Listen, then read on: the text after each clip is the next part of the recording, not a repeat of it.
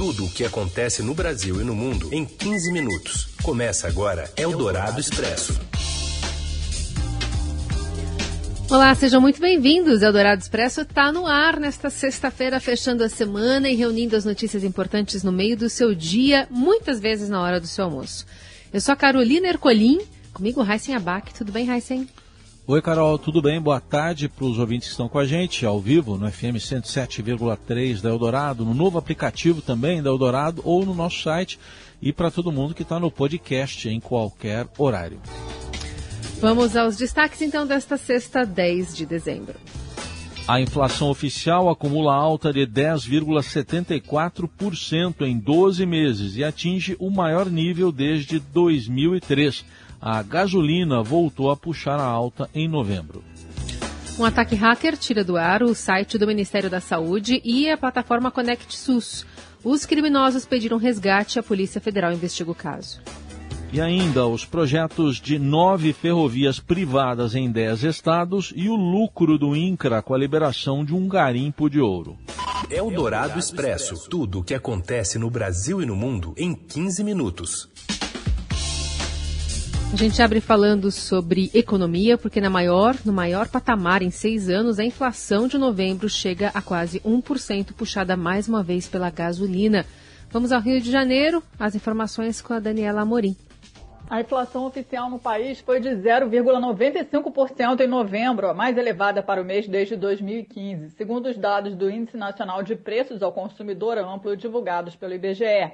O resultado fez a taxa acumulada em 12 meses atingir 10,74%, o maior patamar desde novembro de 2003.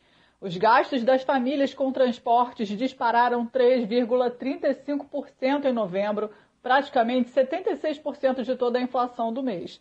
A principal pressão partiu da gasolina, com alta de 7,38% em novembro, o maior impacto individual no IPCA. Nos últimos 12 meses, a gasolina já ficou 50,78% mais cara. Em novembro, houve altas também nos preços do etanol, óleo diesel e gás veicular. Os automóveis novos, automóveis usados e motocicletas também subiram. Em habitação, a energia elétrica aumentou 1,24%. O gás encanado subiu 2% e o gás de botijão ficou 2,12% mais caro a 18ª alta consecutiva, acumulando um aumento de 47,84% desde junho de 2020. Por outro lado, os alimentos deram uma trégua com queda de 0,04% em novembro. O embargo da China à carne brasileira aumentou a oferta do produto no mercado doméstico, o que levou a uma redução de preços. Outro destaque foi o lanche fora de casa, com queda de 3,37%. Segundo o IBGE, redes de fast food deram descontos em seus produtos no contexto de promoções da Black Friday. O IBGE também relatou o impacto das promoções Black Friday sobre redução de preços de itens como perfumes, artigos de maquiagem e produtos para a pele. Eldorado Expresso. O site do Ministério da Saúde e o portal Conect SUS estão fora do ar desde a madrugada de hoje devido a um ataque de ransomware nome um, um crime virtual no qual hackers roubam ou bloqueiam dados de uma página e cobram resgate para liberá-los. Antes de serem derrubadas, as páginas exibiam uma mensagem dos criminosos dizendo que 50 TB, são terabytes de dados, foram copiados e excluídos, e apresentando um contato no Telegram para o resgate.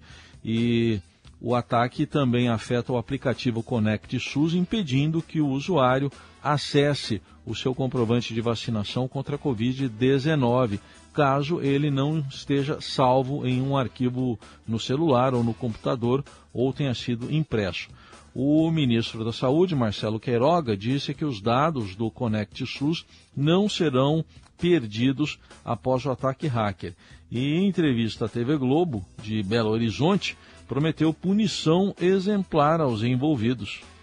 Uma atitude criminosa, né? De um hacker está sendo investigado pela Polícia Federal, pelo Gabinete de Segurança Institucional e hoje o empenho total é para esses dados estarem disponíveis no mais curto prazo possível. E assim que tiver alguém culpado, será exemplarmente punido.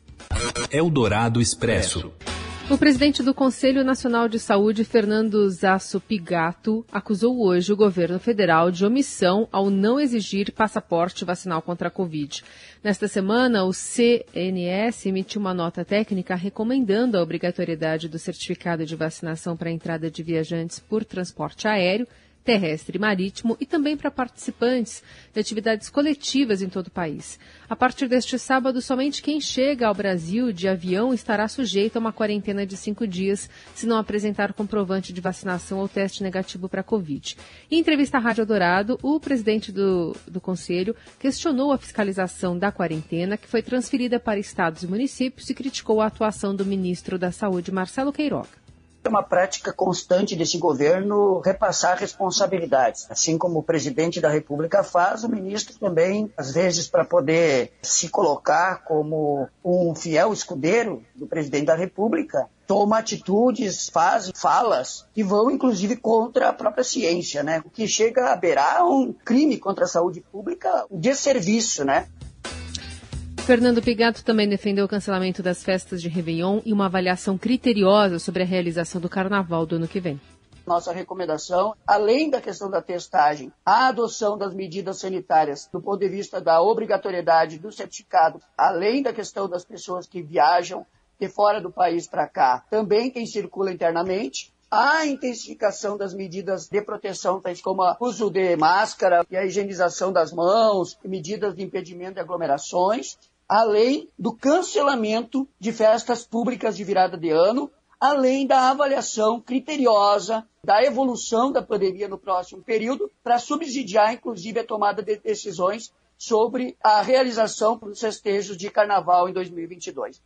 Eldorado Expresso. Sai nesta sexta-feira, no Foro Central de Porto Alegre, o resultado do julgamento com as sentenças dos quatro réus pelo incêndio da Boate Kiss. A decisão foi adiada depois que o Ministério Público pediu réplica das defesas dos advogados. A fase de debates do julgamento começou após os depoimentos dos réus e durou cerca de cinco horas. Acusação e defesa apresentaram seus argumentos e teses para os jurados. A tragédia que matou 242 pessoas e deixou 636 feridas. Começou no palco, onde se apresentava a banda gurizada fandangueira e logo se alastrou, provocando muita fumaça tóxica. Isso foi em 27 de janeiro de 2013. Um dos integrantes disparou um artefato pirotécnico atingindo parte do teto do prédio que pegou fogo. Eldorado Expresso. O governo autoriza projetos de nove novas rodovias privadas, passando por 10 estados com mais de 50 bilhões de reais em investimentos. De Brasília, Amanda Pupo conta pra gente os detalhes. Boa tarde. Boa tarde, Raíssen Carol. O setor de rodovias teve uma importante novidade ontem, depois que o governo assinou nove contratos de autorização para a construção de novas ferrovias.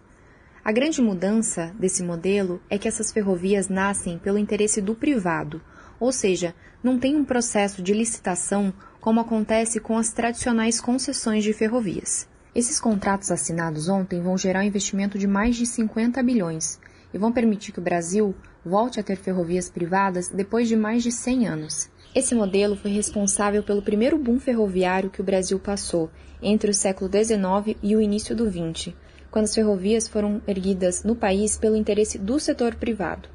Tem registros que apontam que o último traçado construído nesse modelo foi da estrada de ferro Mamoré, conhecida como a Ferrovia do Diabo, que foi autorizada em 1905. Isso foi resgatado pelo novo Marco Legal das Ferrovias, que está em vigor desde o fim de agosto por meio de uma medida provisória editada pelo governo. A grande diferença desse modelo para as concessões é que o traçado ele nasce exclusivamente do interesse da iniciativa privada ele é muito comum em países como Estados Unidos e Canadá, porque é criado para atender demandas específicas do transporte de cargas, identificadas pelas próprias empresas e pelos próprios produtores. Além disso, o fardo regulatório é mais leve, baseado nos princípios da livre concorrência e da liberdade de preço. Eldorado Expresso. Nesta semana, o Congresso aprovou um projeto de lei que passa da União para as prefeituras a competência para definir regras de proteção nas margens dos rios. O texto que altera o Código Florestal, que é federal, vai para a sanção do presidente. Conforme o Código Florestal, hoje as margens de rios em áreas urbanas são consideradas áreas de proteção permanente, as APPs, e a vegetação ali deve ser mantida em faixas que variam de 30 metros a 500 metros, a depender da largura do rio. O projeto aprovado, na prática, dá aos mais de 5 mil municípios brasileiros o poder de estabelecer a faixa a ser preservada após consulta aos conselhos municipais e estaduais de meio ambiente. O texto vetou emenda apresentada no Senado que estabelecia um mínimo de 15 metros a serem preservados. Entre as consequências apontadas por especialistas, se for reduzida a proteção, está o assoreamento dos rios.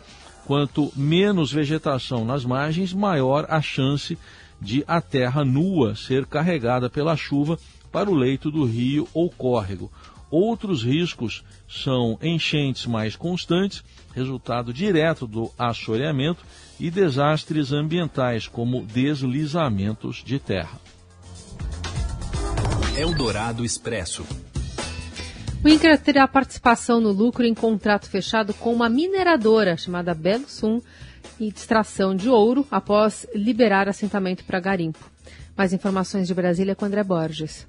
Bom, a gente tem noticiado durante essa semana toda a informação de que o INCRA, que é o órgão de reforma agrária do governo federal, fez um acordo direto com uma mineradora canadense chamada Belosan para poder fazer o quê? Liberar uma área de assentamento agrário que já foi definida lá no Pará, na região ali de Belo Monte, da hidrelétrica de Belo Monte, para que essa empresa possa, veja só, fazer mineração de ouro lá, colocar um enorme garimpo industrial e assentados que estejam no local têm que sair para que possa ser feita essa mineração. Muito bem, o que, que a gente descobriu ontem, Heisen e Carol e nossos ouvintes? Que o INCRA, esse órgão que cuida da reforma agrária, nada mais é, neste acordo, do que uma parte interessada que vai ter lucro com a extração do ouro na região. É uma situação que está causando um rebuliço total ninguém está entendendo nada. Eu falei com várias entidades, enfim, procurei Ministério Público que recomendou a suspensão temporária desse acordo, porque quer saber exatamente o que está acontecendo. A Defensoria Pública da União pediu a suspensão, já é mais incisiva, vê completa ilegalidade nesse tipo de parceria com o INCRA. As entidades civis, enfim, estão questionando também muito se isso pode efetivamente ser feito. A gente sabe que tem muito da reforma agrária que ficou paralisado nesses anos todos, né, que não estão acontecendo, mas na área da mineração, pelo menos, o INCRA aí parece que está andando a passos largos para poder viabilizar os objetivos que ele tem. Eldorado Expresso. Uma escultura de uma vaca magra amarela instalada em frente ao prédio da Bolsa de Valores no centro de São Paulo foi retirada pelos idealizadores da ação horas após ser colocada no local. O motivo? Evitar que ela fosse apreendida pela polícia militar. A intervenção um, era um protesto contra a fome e a desigualdade social no país e foi realizada pelo produtor e ativista Rafael Rasmok em parceria com a artista plástica Márcia Pinheiro. A vaca magra e amarela é também uma crítica, uma crítica direta ao touro de ouro que tinha sido colocado no espaço e foi posteriormente retirado pela prefeitura por falta de licença. Eldorado Expresso. Premiação do Campeonato Brasileiro acontece na CBF e coroa os melhores desempenhos na competição. É isso, Robson Morelli? Olá, amigos. Hoje eu quero falar da premiação do Campeonato Brasileiro que acontece oficialmente na CBF dos melhores do ano no Campeonato Brasileiro. O atacante Hulk deve ser o grande homenageado da noite, artilheiro da competição e talvez melhor jogador da competição também. Lembrando que o Hulk veio do exterior, faz a sua primeira temporada no futebol brasileiro e sobra no comando desse Atlético Mineiro. Atlético Mineiro que também será premiado como atual atual campeão brasileiro, um time que mereceu o troféu, que assumiu a liderança, não deixou nenhum adversário chegar perto né, do seu número de pontos e liderou aí boa parte do Campeonato Brasileiro até se sagrar matematicamente o campeão da temporada. Premia também o técnico Cuca, o comandante desse time, um timaço que vai dar muito o que falar ainda na próxima temporada. Então, a cerimônia de premiação da CBF dos melhores do Campeonato Brasileiro começa nessa noite, às 20h30, e a gente vai conhecer todos os atletas premiados na temporada, destacando, claro, a campanha do Atlético Mineiro e do atacante Hulk, para mim, o melhor do ano. É isso, gente. Falei, um abraço a todos, valeu! Valeu, Robson Morelli. A gente volta na segunda. Um ótimo fim de semana a todos. Valeu, Heisen. Valeu, Carol. Gente, obrigado pela companhia. Tem gente pensando na brincadeira da vaca amarela, imaginamos isso agora, mas bom fim de semana. Tchau. Você ouviu Eldorado Expresso tudo o que acontece no Brasil e no mundo em 15 minutos.